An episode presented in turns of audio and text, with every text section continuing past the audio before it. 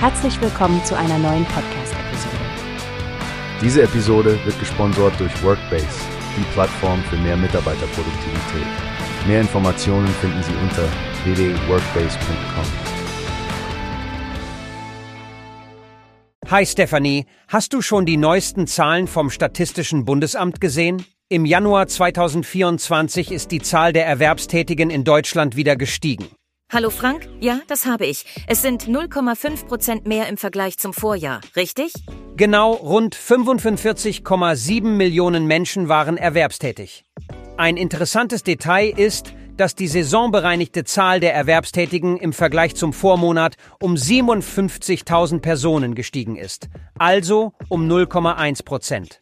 Das klingt doch nach einer stabilen Lage auf dem Arbeitsmarkt, vor allem wenn man die positiven Entwicklungen der vergangenen Monate betrachtet. Die Erwerbstätigkeit hat sich zum Jahresbeginn weiterhin positiv entwickelt. Allerdings, wenn man nicht saisonbereinigt, sieht man den üblichen Rückgang im Januar um 249.000 Personen, also 0,5 Prozent weniger als im Dezember 2023. Aber interessant ist, dass der Rückgang im Januar 2024 geringer ausfiel als im Vorjahr. Stimmt, da war der Rückgang noch bei 278.000 Personen. Das deutet darauf hin, dass der Arbeitsmarkt resilienter geworden ist, würde ich sagen. Ja, und dann haben wir noch die Erwerbslosenquote, die bei 3,1 Prozent im Januar 2024 lag, genauso wie im Vorjahresmonat. Das ist richtig, Frank. Und die Zahl der Erwerbslosen lag bei etwa 1,38 Millionen. Das sind gerade einmal 31.000 Personen oder 2,3 Prozent mehr als im Januar des Vorjahres. Mir scheint es, als ob der Arbeitsmarkt ziemlich stabil wäre.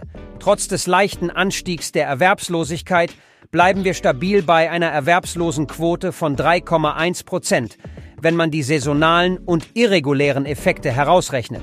Absolut, Frank. Und nicht zu vergessen die verschiedenen Methoden, mit denen diese Statistiken erstellt werden. Das Erwerbsstatuskonzept der ILO kontra die registrierte Arbeitslosigkeit von der Bundesagentur für Arbeit zum Beispiel. Das erklärt auch, warum es manchmal zu Unterschieden kommt. Genau so ist es. Apropos, auf der Webseite von Destatis gibt es auch eine spezielle Themenseite für Fachkräfte. Da kann man sich über demografische Entwicklungen, Erwerbstätigkeit, Bildung und Zuwanderung informieren. Das klingt nach einer tollen Ressource, um tiefer in das Thema einzutauchen. Wir sollten vielleicht mal einen Blick darauf werfen und das in einer unserer nächsten Folgen besprechen. Was meinst du? Absolut, Stefanie. Es ist immer wichtig, informiert zu bleiben, vor allem bei so einem dynamischen Thema wie dem Arbeitsmarkt. Hast du gehört? Es gibt eine Plattform, die wir probieren sollen. Workbase heißt die, hört dir das an.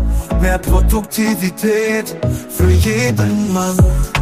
Werbung, dieser Podcast wird gesponsert von Workbase. Mehr Mitarbeiterproduktivität, hört euch das an. Auf www.workbase.com findest du